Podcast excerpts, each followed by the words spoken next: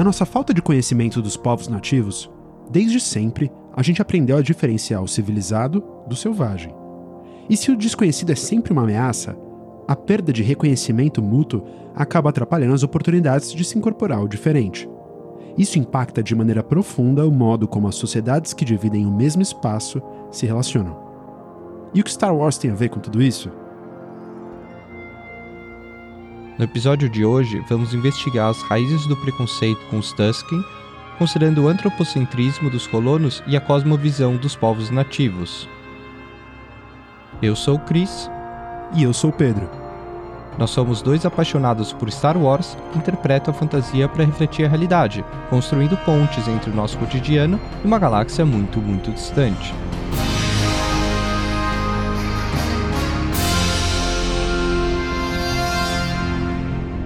Somos os Pensadores de Alderan.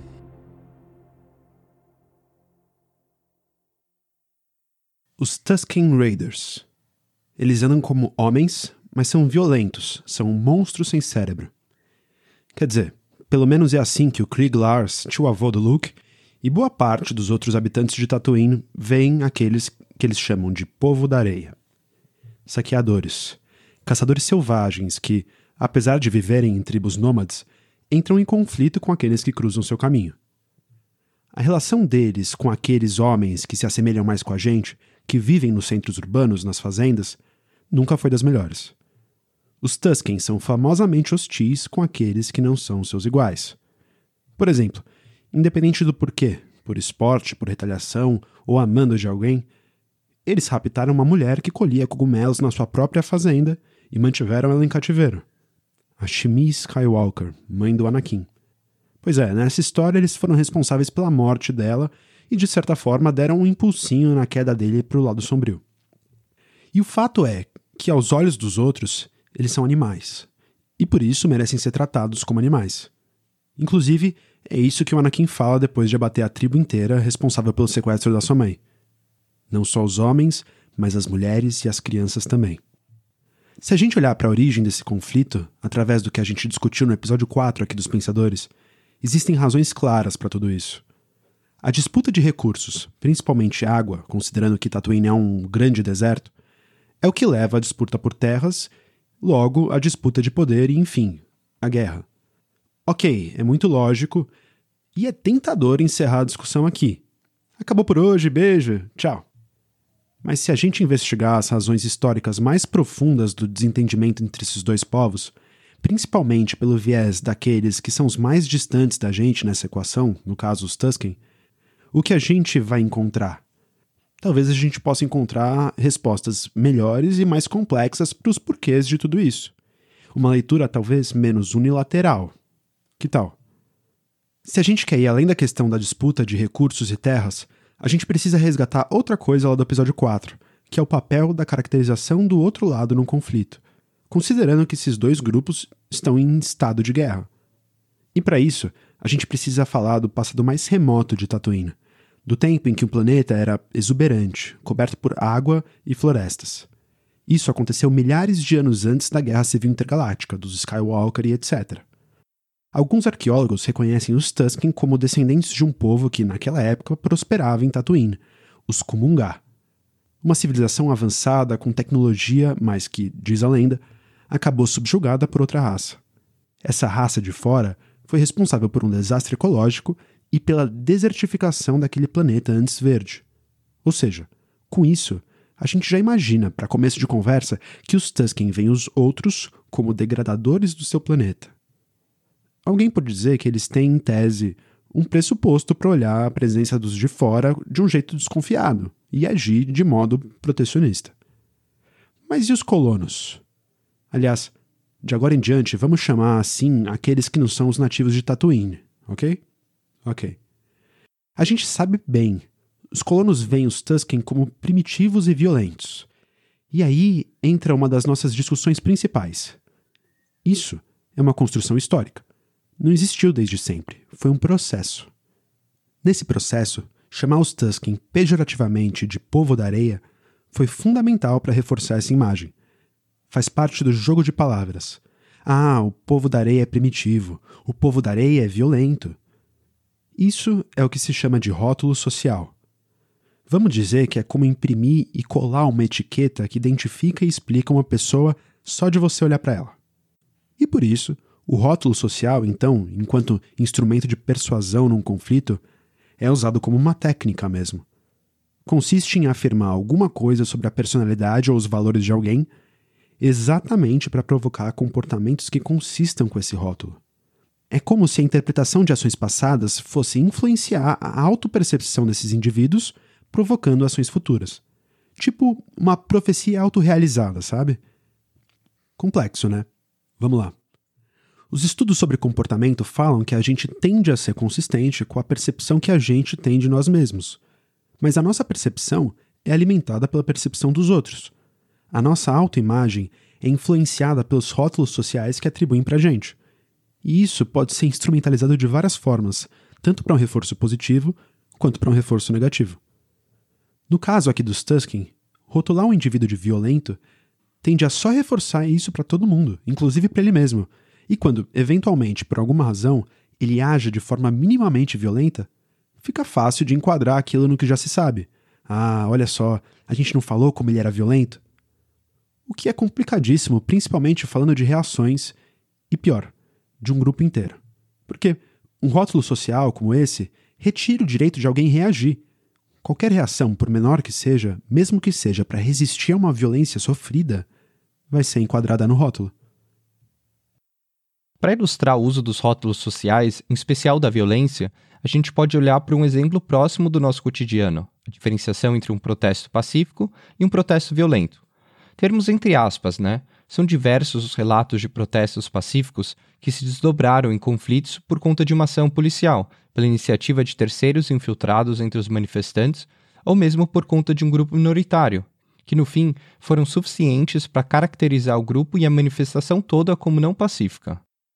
A linguagem aqui importa muito para caracterizar aquilo como bagunça e vandalismo, para alimentar o rótulo social daquele grupo, influenciar os futuros protestos que eles participem. Uma vez repetindo esse padrão e reforçando o rótulo, em caso de conflito, não interessa quem atira a primeira pedra, toda a reação desse grupo vai ser intitulada como violenta, mesmo que a primeira pedra tenha sido atirada pelo outro lado. Aliás, é por isso mesmo que a primeira pedra é conscientemente atirada pelo outro lado. É considerando isso que as reações são provocadas e transformadas em uma arma contra o próprio rotulado, afinal, ele já é socialmente entendido como uma ameaça. Considerando o filósofo Walter Benjamin, a definição de violência depende de quem tem o monopólio dela. Isso pode ser explorado num debate mais extenso ainda sobre a própria definição de violência e vários desdobramentos de tudo isso que a gente está falando, como, por exemplo, a islamofobia que alimentou a guerra ao terror. Mas esse é um exemplo muito fundo e a gente só vai ficar no conceitual, falando um pouco sobre o preconceito, mas também sem entrar na definição dele em si.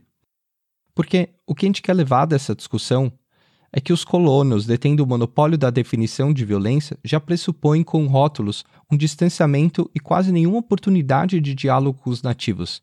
É uma relação que se estende de forma assimétrica. Ao mesmo tempo que eles não oferecem uma oportunidade de socialização e se cobra deles o contrário, é uma inversão, obrigando o nativo a se integrar conforme as regras daqueles que tomaram o espaço deles, não propondo diálogo, só submissão. Isso te lembra alguma coisa? É claro, é praticamente o mesmo modelo da colonização europeia aqui na América. Os povos ameríndios foram subjugados da mesma maneira. E como tudo aquilo que é diferente e desconhecido é uma ameaça, a falta de conhecimento sobre o outro ajuda a alimentar ainda mais o conflito com o preconceito. A filósofa húngara Agnes Heller, falando sobre o preconceito, diz que o desprezo pelo outro e a antipatia pelo diferente são tão antigos quanto a própria humanidade. Mas esse tipo de preconceito, o preconceito de uma sociedade inteira contra um grupo étnico, seja o preconceito dos colonos com os Tusken ou dos europeus com os nativos americanos, é um fenômeno típico da sociedade burguesa moderna. Ele não existia antes entre gregos e troianos ou nas disputas feudalistas. Os inimigos se respeitavam. O que acontece aqui é que a maioria desses preconceitos são produtos de uma classe dominante que faz um sistema preconceituoso para mobilizar a sociedade, conforme seus interesses. Em benefício próprio, por exemplo, eles fazem uso dos rótulos. E quando se comenta esse abismo de conhecimento sobre o outro, quando a questão do ponto de vista dos colonizadores sobre os nativos, para eles, os nativos são distantes, são inacessíveis. O passado deles é oculto, não se sabe muito bem sobre seus costumes e crenças. É lógico, essa ignorância só contribui para o entendimento das sociedades deles como primitiva e funciona como um pretexto para a não integração desses povos. É claro que eles se beneficiam disso, mas como isso acontece? Aliás, como a gente herda essa assimetria e sofre também com esse abismo?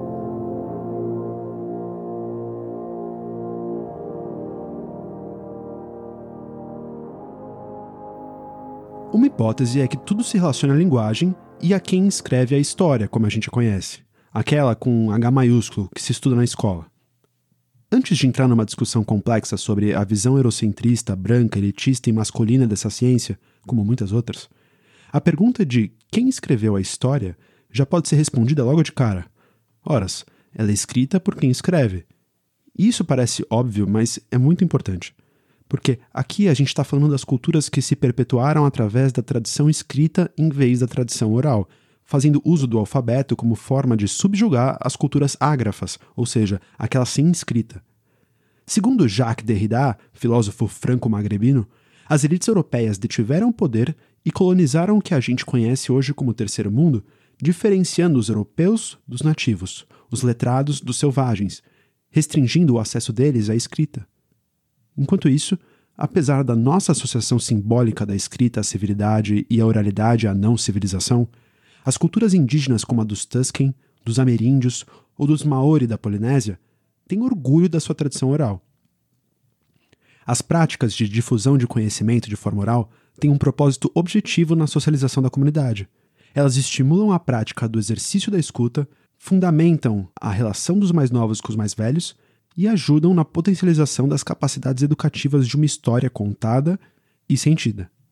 Aquilo que hoje se fala tanto, tal storytelling, nada mais é que um nome bonito para uma coisa que existe há milhares de anos nas antigas histórias e canções em volta da fogueira. Enfim, conscientemente, por conta disso, boa parte da historiografia dessas culturas é mais acessível só ao seu próprio povo. Ele guarda nele mesmo de forma viva os registros históricos dos seus ancestrais, o que de certa forma é poético e propõe várias reflexões sobre como a gente troca conhecimento e interage na nossa sociedade. Discussões sobre a cultura oral versus a cultura escrita que existem desde Platão. Mas essas diferenças dentro do processo de colonização, no fim, favoreceram os colonizadores, principalmente conforme o declínio populacional sistemático das comunidades indígenas, impulsionando o apagamento dessas culturas e resultando, em alguns casos, até no apagamento de algumas línguas. Não por acaso, a cultura que perdura, que a gente herda, estuda, conhece e tem afinidade, é a cultura do vencedor dessa disputa de braço injusta.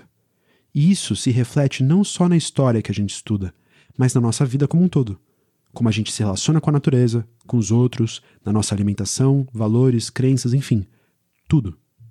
E aí, a dúvida que pode surgir disso é: mas não é possível o intercâmbio cultural entre esses dois mundos? Mesmo depois de tudo isso?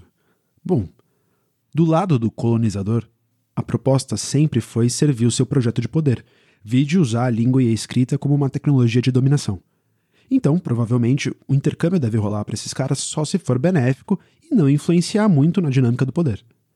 Por outro lado, alguém na mesma simetria das relações poderia perguntar: mas e os Tusken?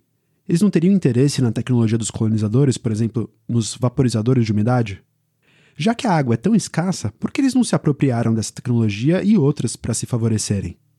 Bom, acreditar que isso é possível precisa primeiro desconsiderar o interesse dos colonizadores nessa dinâmica, e principalmente desconsiderar o interesse dos próprios nativos. Será que eles querem isso mesmo? Talvez a premissa básica de que eles têm interesse na tecnologia dos colonizadores parte de uma ideia de civilidade nossa, daquilo que o civilizado tem a oferecer, que é o que falta para eles enquanto selvagens, o que eles não são, que fique claro. Para avançar nesse questionamento sobre intercâmbio, primeiro a gente precisa reconhecer, então, através de um entendimento melhor da sociedade deles, o que eles querem e como eles pensam. E para isso, a gente precisa entender que os Tusken fazem parte de uma sociedade refinada e plural, com formas diferentes das nossas de se relacionar com o meio. Isso não implica que eles não tenham conhecimento do mundo para além deles. Nesse sentido, eles não compartilham da mesma ignorância que a maioria dos colonos. Alguns, inclusive, têm tanto conhecimento sobre os outros que até ponderaram sobre questões sociais complexas. Um bom exemplo disso é uma Tusken chamada Hayden. Ela, em desacordo com o estilo de vida do seu povo, mesmo grata a ele, escolheu fugir da sua tribo, inclusive sair de Tatooine. Ela entendia que os Tuskens estavam cercados de inimigos e ficavam revoltados com a arrogância dos colonos. Nas palavras dela, os camponeses acreditavam ter mais direito ao deserto e às bênçãos dele do que os Tusken. O que ela via como um senso de superioridade, que a gente reconhece como antropocentrismo. O homem no centro e acima de tudo. Segundo ela, isso fazia eles acreditarem que tudo ficava abaixo deles, os Jawas, os droids e os Tusken. Mas ao mesmo tempo, ela via como os colonos eram burros, comprando droids defeituosos recalchutados pelos Jawas para parecerem novos. Enfim, a Helen era muito bem articulada, consciente e ambiciosa. Uma das razões para ela deixar sua tribo era que lá as mulheres não podiam ser guerreiras, e ela queria mais. E aí, cabe um parênteses para a gente ver como os Tuskens são diversos entre si. A tribo que acolheu Boba Fett permitia isso. Inclusive, quem treinou ele na arte do Gaderfi, ou Gaf, que é a arma tradicional dos Tusken, foi uma mulher, isso mostra como cada tribo tem estruturas e crenças diferentes e refinadas, e elas não podem ser generalizadas. Quem busca compreender essa complexidade pode acabar vendo valor, respeitando a cultura e assim conseguir estabelecer uma relação com eles. O Mandaloriano Din Djarin é um exemplo disso. Ele entende que os Tuskens são saqueadores brutos, sim, mas isso porque o deserto fez eles assim. Eles são os nativos daquele território e os demais são invasores, ou seja, para passar no deserto das dunas, você precisa pedir permissão com respeito, negociar na língua deles e pagar um tributo. O Jin sabe que eles são razoáveis. Isso acontece provavelmente porque ele olha para eles com empatia. Ele se vê no espelho. Ele identifica os Tuskens os mesmos valores da cultura mandaloriana. Uma cultura guerreira, de sobrevivência, de cooperação e palavra. O Boba Fett provavelmente chega nessa mesma conclusão. Ele entende os Tusken como guerreiros, e também entende que o Mar das Dunas pertence àquele povo de forma ancestral. Passar por ali exige um tributo. Inclusive, quando ele ouve os Tusken serem chamados de não civilizados durante um acordo que ele representava o seu povo adotivo, ele explica para os pais que deixar os invasores saírem com vida era um sinal de civilidade. E mais, que se foi prometido passagem a eles, nenhum mal iria acontecer. Que eles tinham a palavra e a proteção dos Tusken. E aí, com tudo isso, uma pergunta que a gente pode se fazer é: se Mandalorianos e Tusken são tão parecidos, por que tanto se valoriza um e se vilaniza o outro? Isso porque, em comparação, até mesmo num olhar distante sobre os Tusken enquanto objeto de estudo, e aí um comentário mais metalinguístico, existe uma espécie de preconceito geral inerente, resultado dessa construção narrativa que a gente tanto falou. É uma construção que compele qualquer análise a passar mais perto daquilo que é pitoresco, anedótico, folclórico, sem o devido peso. Isso, claro, leva uma consideração à definição de folclore e aquela conversa de cultura alta e baixa que a gente teve lá no episódio 1. Tudo isso é muito provavelmente olhado através do prisma do bizarro e não do solene. Por exemplo, a curiosidade em torno de como os Tusken são debaixo da máscara é encarada de forma diferente se comparada com a mesma questão dos Mandalorianos, filhos do olho. Assim, como a questão deles não poderem expor a pele, cobrindo o corpo inteiro, com risco daqueles que fizeram isso serem banidos.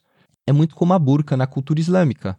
A gente tende a discutir isso através do nosso sistema de valores, como um viés preconceituoso, sem considerar o que é sagrado para o outro. A gente não vai nem ousar entrar nessa discussão aqui através da nossa moralidade. A gente vai pensar nos porquês de uma coisa mais simples. O bastão gafe, por exemplo. O ritual de construção dele é envolto em significado. É um indicativo não só dos símbolos que representam valor para essa cultura, mas da própria relação de um Tusken com a vida e com o adversário que vem a ter a vida ceifada por essa arma. Pelo que a gente sabe, a sua madeira é extraída de uma árvore rara em Tatooine. Ela é encontrada através de um processo xamânico que direciona o iniciado com a ajuda alucinógena de um lagarto, no caminho para encontrar essa tal árvore. Uma árvore no meio do deserto, Daí, a partir de visões do passado repleto de água, um símbolo de vida e renascimento, o guerreiro Tusken emerge e retorna, enfim, vitorioso para a tribo. Esse processo identitário culmina na confecção artesanal de um bastão talhado pelo iniciado com orientação do mestre armeiro da tribo. Um rito de maturidade e conexão com a natureza que não recebe nem de longe o mesmo peso e atenção do que a construção de um sabre de luz. Claro, um é mitologicamente muito mais significativo do que o outro, mas a comparação cabe. Não são só armas, são afirmações pessoais significativas. O nosso maravilhamento com o sagrado de uma cultura e a falta de interesse com outra pode ser sim um indicativo do preconceito que a gente investiga aqui.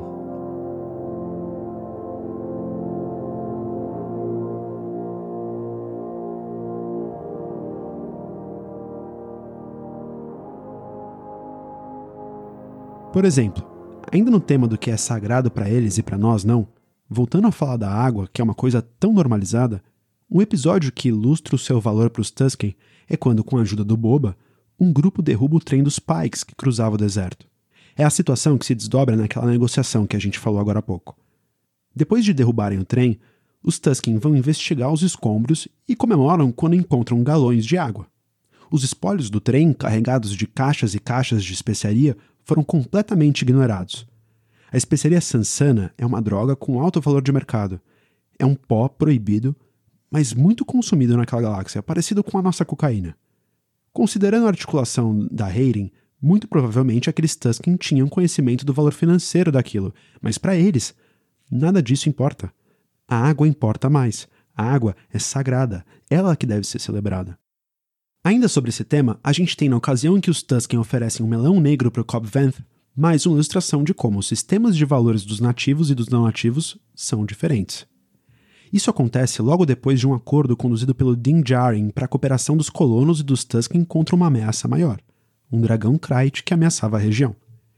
Nisso, durante a viagem até a Toca do Dragão, os Tusken oferecem, em sinal de amizade, uma fruta para o humano. Em sinal de respeito, o Mandaloriano alerta para o xerife de Mospelgo que é melhor ele beber o leite. Ele se recusa e diz que o leite cheira mal. Os Tusken se enfurecem naturalmente, porque aquilo é uma ofensa para eles. Como eles mesmos dizem, e o Mandaloriano traduz, o Cobb Vanth negou aquilo que é a principal fonte de água deles depois que os humanos roubaram a água do deserto. Mais do que uma ofensa à cortesia, e muito mais do que sobre o recurso em si, aquilo é uma afronta à cultura Tusken e ao passado histórico compartilhado. Isso sem contar o sagrado na água, né? Que de certa forma também explica o territorialismo deles. O Canyon de Gafsa, por exemplo, no deserto de Jungland, é um território sagrado.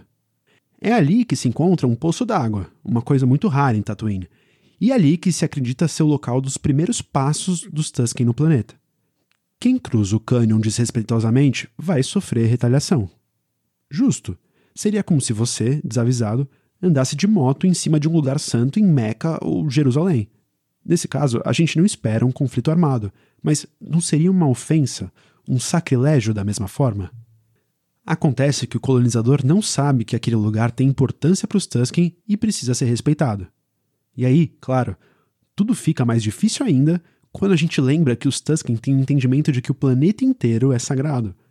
Assim como várias culturas indígenas na Terra, diversas tradições reverenciam o planeta como um organismo vivo.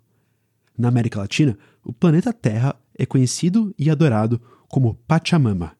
É o ventre, a representação máxima do feminino é a nossa mãe, que provém tudo de onde viemos e para onde vamos. Ela sustenta todas as formas de vida e está intimamente ligada com a gente, e por isso tem tanto respeito das sociedades ameríndias.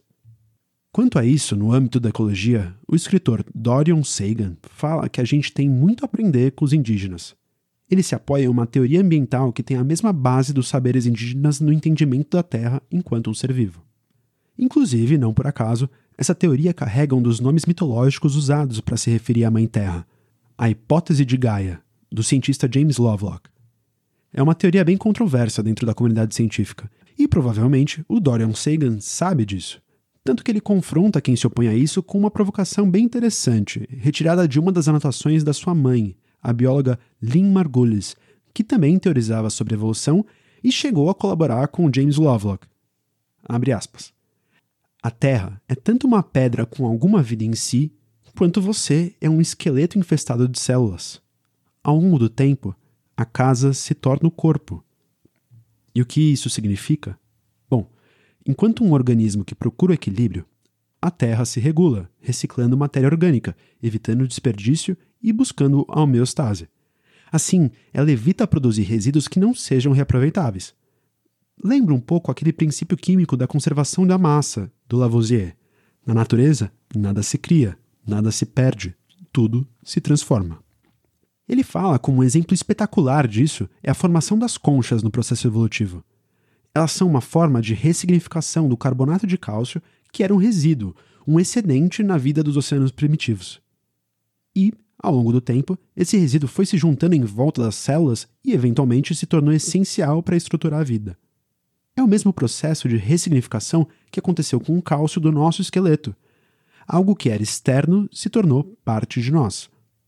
A vida tem uma tendência de se adaptar e usar os seus resíduos para crescer, fazer um lar e, a partir desse lar, fazer um corpo. E isso a gente devia aprender com ela, porque é aí que o homem, ironicamente civilizado, desbalanceia a equação, retirando recursos da natureza e produzindo resíduos não reaproveitáveis. Diariamente, 20 mil toneladas de metal, vidro e concreto são produzidas só na cidade de Nova York. E isso, eventualmente, se torna lixo. Segundo o Sagan, e não o Carl, o seu filho, do qual a gente fala aqui, quando a vida se formou no nosso sistema solar, ela era majoritariamente hidrogênio. E até hoje nós somos 70% água, ou seja, hidrogênio. Nós, enquanto um sistema termodinâmico que se preserva, que usa energia para manter o seu metabolismo, continuamos carregando até hoje a mesma estrutura do sistema solar primitivo de 4 bilhões de anos atrás. Nós somos, nas palavras dele, como museus vivos. Essa conexão intrínseca dos nossos corpos com o meio ambiente, como a gente incorpora ele, faz a gente pensar na nossa ancestralidade, não só a ancestralidade dos humanos, mas da vida em si. A hipótese de Gaia fala bastante sobre essas ideias, que seriam essenciais para sustentar a vida na Terra. Assim como os povos nativos, que em contato com a natureza vivem por essas crenças há milhares de anos. O que acontece é que a cosmovisão desses povos, ou seja, o modo deles de perceber e se relacionar com o mundo, é tópico de debate, mas nunca é de fato assimilada. Ela é compreendida, mas não praticada na vivência do colonizador. E aqui, a gente se inclui nisso, para complementar nossa conversa sobre cosmovisão e ecologia, a gente fala agora não só dos povos nativos que referenciavam Pachamama ou Gaia, mas dos Fremen também. Os Fremen são a criação de um dos maiores best-sellers de ficção científica, o livro do americano Frank Hubbard, Duna. Os Fremen são um povo em consonância com seu planeta, Arrakis.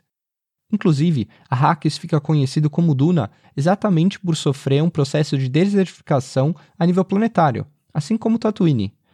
Então, eles são sobreviventes do deserto, assim como os Tusken. Com vasto conhecimento do meio ambiente, eles se veem como parte do ecossistema, de forma que algumas análises literárias trazem Duna como um planeta gaiano. Ou seja, considerando a ecologia dos Fremen, o planeta produz muito do que a gente disse aqui.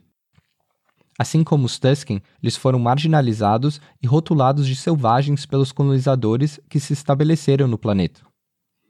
As diferenças entre eles são duas. Primeiro, os Fremen literalmente se sentam em cima de uma mina de ouro em Arrakis, a especiaria melange, muito como a especiaria Sansana que a gente comentou.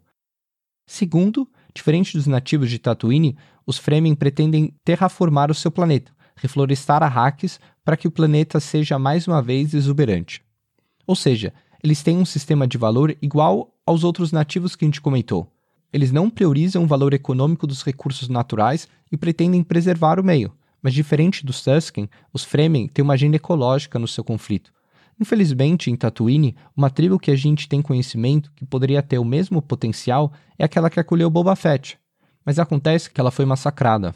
Eles se esconderam durante anos, um ostracismo voluntário, enquanto, nas palavras do chefe, as outras tribos eram conhecidas pelas mortes que provocavam uma tribo disposta ao intercâmbio, que transferiu conhecimento, incorporou tecnologia e subverteu a relação que normalmente se estabelece quando existe cooperação entre povos originários e colonos. Normalmente, a cooperação é produto de uma idealização fetichizada da integração dos povos, onde o colonizador busca a ajuda dos nativos para superar um inimigo iminente, como o Dragon Cry que a gente comentou. A cultura popular americana tem diversas representações disso, mas grande parte delas peca na horizontalidade, por oferecer uma alternativa de cooptação do nativo à nossa sociedade e cosmovisão, e não o contrário. E aí entra uma pergunta que a gente fez antes: existe ainda a chance de intercâmbio? Sobre isso, o filósofo indígena Ailton Krenak diz que a cosmovisão dos povos indígenas das Américas e na sua diversidade, desde o Canadá até a Terra do Fogo, divide uma percepção de que os elementos em disputa na política não valem de nada. Com Pierre Clastres, antropólogo francês, estudou, documentando sociedades indígenas da América do Sul na busca de uma alternativa para as sociedades ocidentais. Esses povos não querem ocupar qualquer lugar político, porque eles se separaram dos outros povos que foram cooptados pela lógica do indivíduo e da mercadoria na sua própria cosmovisão.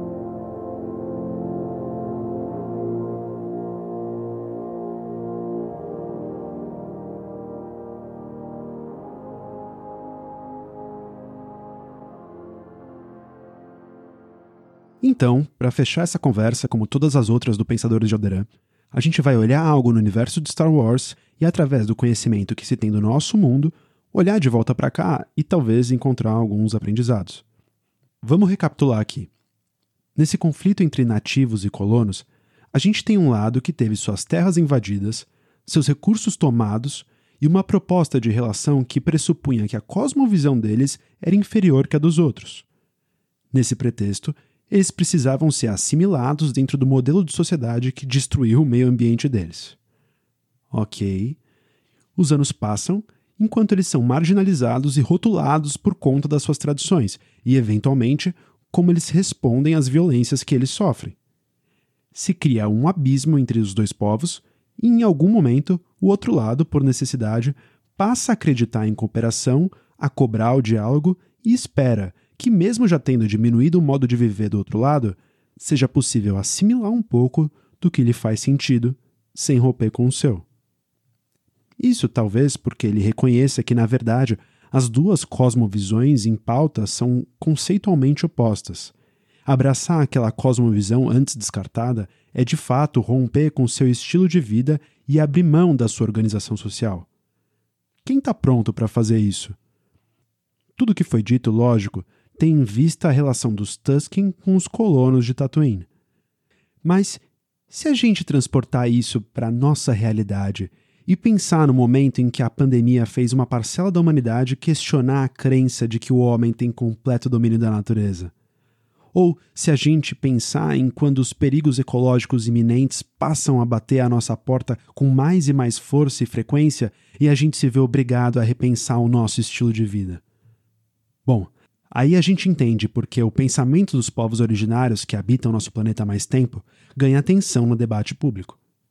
É o homem que se auto-intitula civilizado na busca por uma forma diferente de se relacionar com o meio, porque o seu modo de habitar o planeta é insustentável.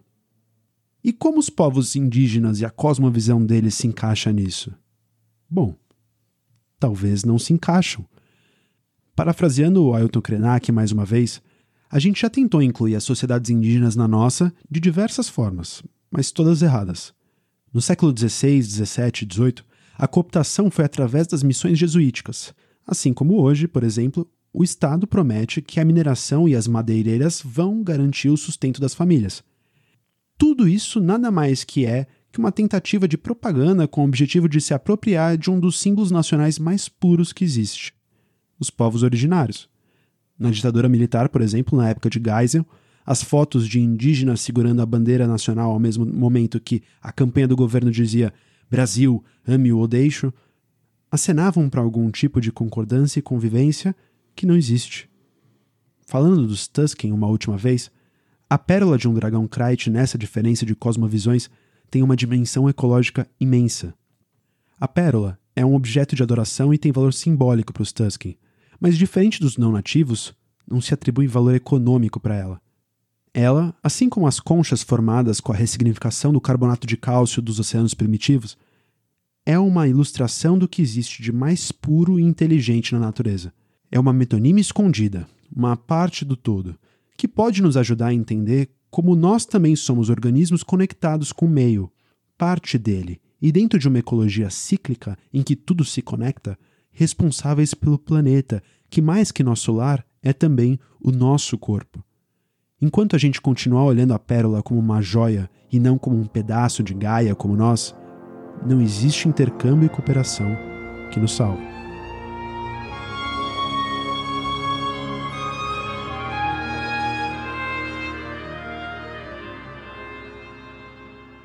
E assim, a gente vai encerrando mais uma transmissão. E como sempre, é bom lembrar, nós somos dois especialistas em Star Wars. Por isso, a gente queria saber de você, que estuda ecologia, antropologia, linguagem, enfim. A gente falou alguma besteira? Esqueceu de alguma coisa?